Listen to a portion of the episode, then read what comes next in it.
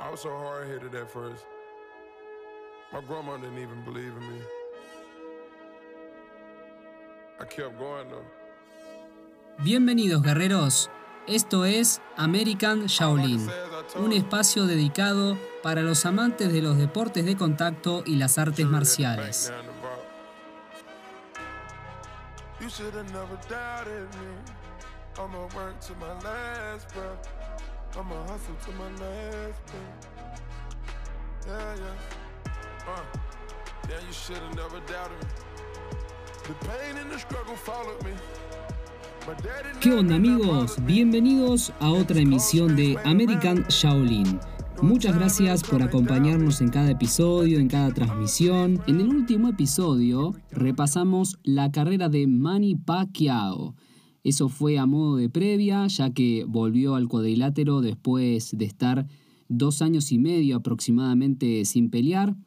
Una pelea pareja contra el cubano Jordanis Ugas, pero Ugas estuvo un poco más certero quizás en los detalles, pero desde mi simple y pequeña apreciación fue un empate esa pelea porque no hubo como grandes destellos, sí hubo buenas acciones por parte de los dos boxeadores, pero no hubo uno tan determinante. Al menos así es mi análisis.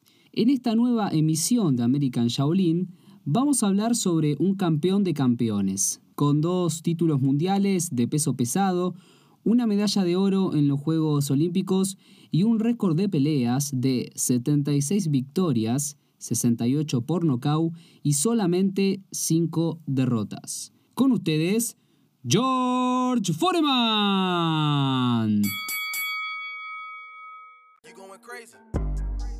George Edward Foreman nació el 10 de enero de 1949 en la ciudad de Marshall, Texas.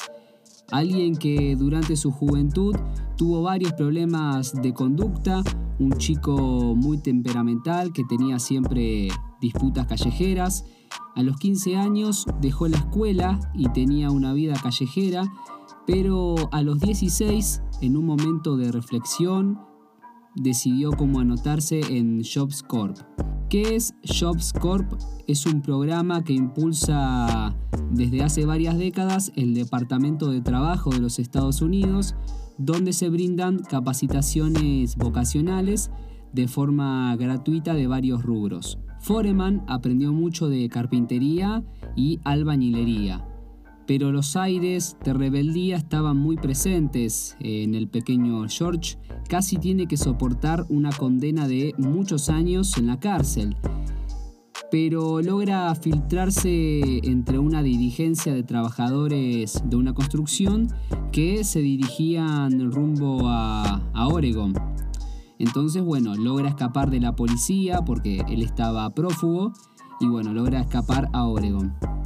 Una noche, mientras estaba con sus compañeros eh, de la obra, se le prendió como la chispa problemática y se empieza a pelear con sus compañeros. Entonces, bueno, eh, genera un par de disturbios, le pega a varios compañeros, a uno lo tira por la ventana, dice la anécdota.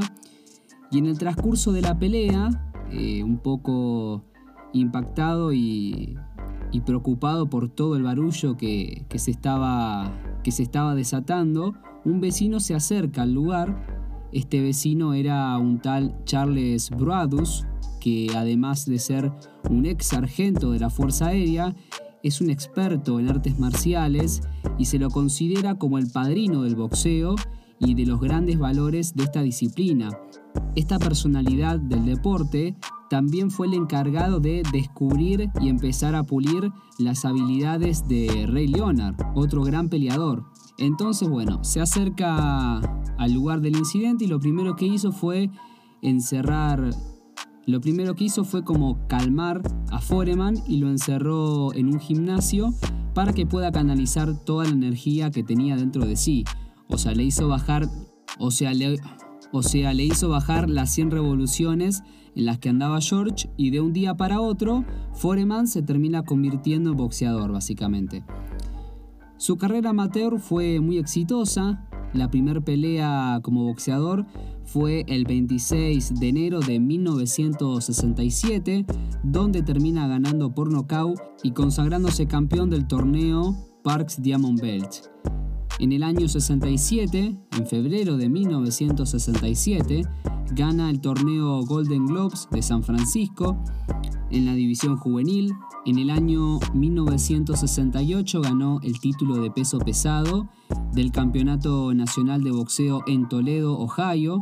Ese mismo año, en 1968, también gana una medalla de oro de los Juegos Olímpicos, que cuya sede fue en México. Acá repasamos un poco cómo fue el trayecto de Foreman hasta llegar a la final de los Juegos Olímpicos en la división boxeo.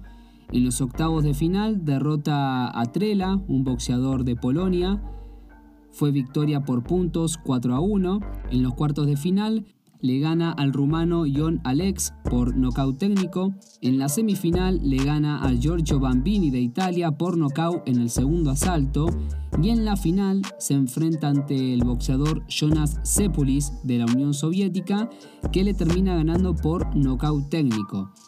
En este combate el árbitro detiene el combate porque el soviético estaba muy muy lastimado.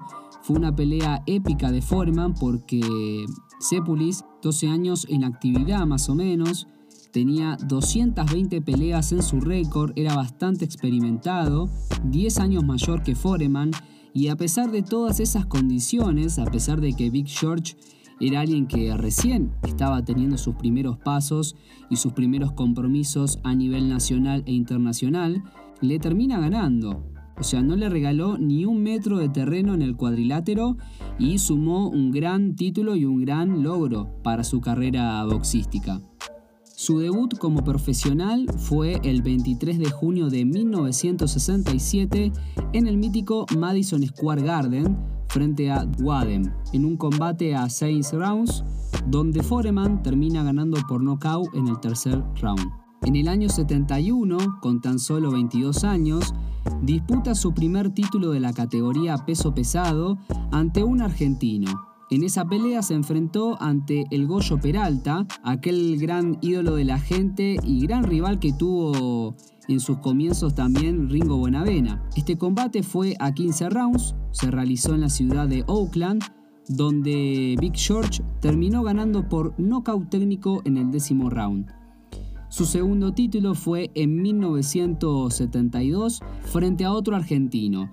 En este caso se enfrentó el 11 de mayo de 1972 frente a Miguel Ángel Páez donde Foreman gana el combate en el segundo round por nocaut y se consagra campeón del título panamericano de peso pesado. Y el 22 de enero de 1973, Big George disputa su primer pelea por el título mundial frente al gran Joe Fraser. La promoción del evento fue bajo el nombre de The Sunshine Shadow en la ciudad de Kingston, Jamaica. Una pelea increíble donde Foreman neutraliza por completo a Smoking Fraser y se proclama campeón indiscutido al ganar la pelea por nocaut en el segundo round. En el segundo round. Una pelea increíble donde George Foreman neutraliza por completo a Smoking Fraser que no pudo desplegar mucho de su técnica, mucho de su estrategia porque fue noqueado en el segundo round y de esta manera George Foreman se proclama, se proclama como campeón indiscutido. Luego realiza tres defensas de este título. La primera fue frente al puertorriqueño King Roman en la ciudad de Tokio, Japón, el primero de septiembre de 1973 donde Foreman aniquiló al peleador boricua noqueándolo en el primer round. La segunda defensa fue ante Ken Norton el 26 de marzo de 1976 en la ciudad de Caracas, Venezuela, donde Foreman gana por nocaut técnico en el segundo round y llegamos al año 1974. La tercera defensa del título que hacía Foreman y un combate que quedó en la historia del boxeo. Esta pelea tuvo como protagonistas a George Foreman y al gran Muhammad Ali, en el famoso Rumble in the Jungle, un encuentro donde Foreman llegaba como la sensación del momento, era el favorito, eh, estaba más rápido, estaba más fibroso, con más técnica, era más joven. Eh, Muhammad Ali estaba como en una etapa madura de su carrera, no en el final, sino en una etapa ya madura en lo cual eh, el cuerpo no era el mismo, quizás en comparación a un boxeador joven, como que tenés unas ciertas desventajas en cuanto a, lo, a la resistencia física, eh, en cuanto a la velocidad quizás, a los tiempos de entrenamiento, a los tiempos de recuperación sobre todo. Pero el incomparable Ali termina dando la sorpresa para muchos y gana el combate por nocaut técnico en el octavo round. Dos años después de este combate, en 1976, regresa al cuadrilátero para disputar el título vacante de la North American Boxing Federation en la ciudad de Nevada, frente a Ron Liley, donde termina ganando por nocaut en el quinto round. Este torneo vendría a ser como un torneo regional de los Estados Unidos, la NAF, que no sé si en la actualidad sigue estando vigente, creo que no, eh, pero era una federación interna de los Estados Unidos eh, de boxeo.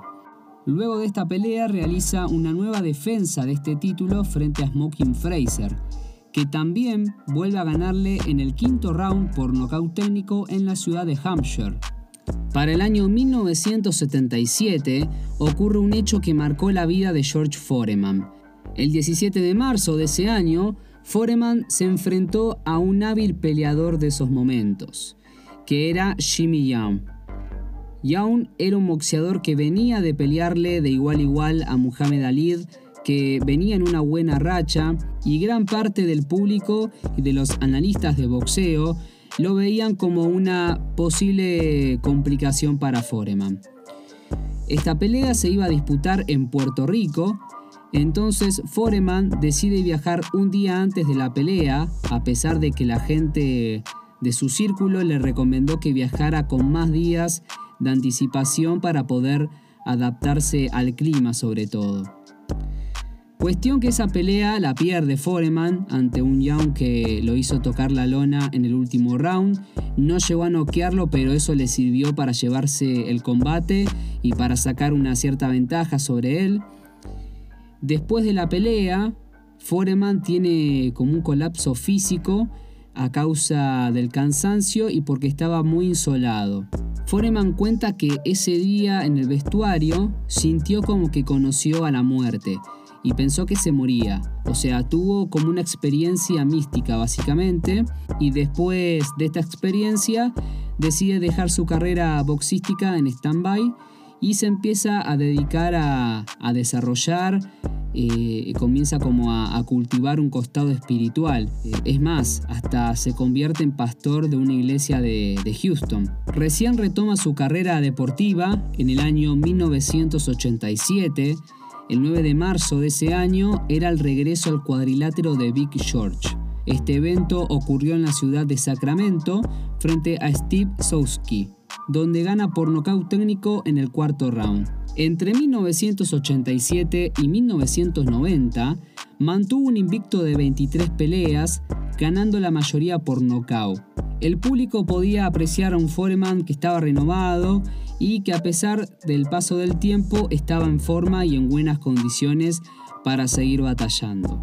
Para 1991 decide enfrentar al campeón indiscutido de ese momento, que era el eterno guerrero Evander Holyfield, en la famosa pelea The Battle of the Age, las batallas de las edades, por el título mundial de los pesos pesados del Consejo Mundial de Boxeo, de la World Boxing Association y de la International Boxing Federation. Acá la cuestión giraba en torno a que no veían capaz a Foreman de ganarle a Holyfield, que era más joven, tenía un cuerpo más atlético. Esta pelea es recordada en el ambiente boxístico y del deporte por el round número 7, donde Holyfield y Foreman tuvieron un intercambio de golpes increíbles, incluso la revista The Ring nombró como round del año al séptimo round de esta pelea. Finalmente termina ganando Evander Holyfield la pelea por decisión unánime, pero Foreman a pesar de eso dejó una buena imagen porque le pudo seguir el ritmo a su adversario, eh, que estaba en un gran momento. Así que no fue una, una derrota como tan grave. El 7 de marzo de 1993, a sus 44 años, realiza otra disputa por el título mundial en la ciudad de Nevada frente a Morrison. Esta pelea generó muchas expectativas porque se enfrentaban los boxeadores con las pegadas más potentes en la historia del boxeo pero lamentablemente fue un fiasco. Un Foreman con iniciativa y mucha agresión, pero carente de certeza, y un Morrison que logró degastar a Foreman y ganó la pelea por decisión unánime. Al año siguiente, Foreman vuelve a pelear por otro cinturón. Fue en busca de revancha y la vida siempre da revancha. Por eso, el 5 de noviembre de 1994, le gana por nocaut técnico en el décimo round a Michael Moore. Y como dije antes, el boxeo y la vida le dieron revancha, porque le permitieron salir campeón del mundo a sus 45 años. Luego de este combate, realizó tres defensas, de las cuales terminó ganando todas. La primera fue en el año 1995 frente al alemán Schulz, donde gana por decisión mayoritaria. La segunda defensa que realiza George Foreman fue en 1996 contra Kripsley en suelo japonés, donde termina ganando el combate a 12 rounds por decisión unánime. Y la tercera defensa de este título fue frente a Lou Savaris el 26 de abril de 1997 en Nueva Jersey, donde Foreman gana por decisión dividida. El último combate de Big George fue ante Shannon Briggs por el título lineal de los pesos pesados, una pelea donde Foreman fue superior en todos los aspectos, pero le dieron la victoria de forma injusta. En un fallo erróneo por parte de la organización, pero le dieron la victoria de forma injusta a Briggs en un fallo erróneo por parte de la organización. A pesar de eso, Foreman se termina retirando como una leyenda del boxeo y dejando hasta la última gota arriba del ring. Llegamos al final de este décimo episodio familia. Muchas gracias por sintonizarnos nuevamente y nos vemos en la próxima emisión de American Shaolin.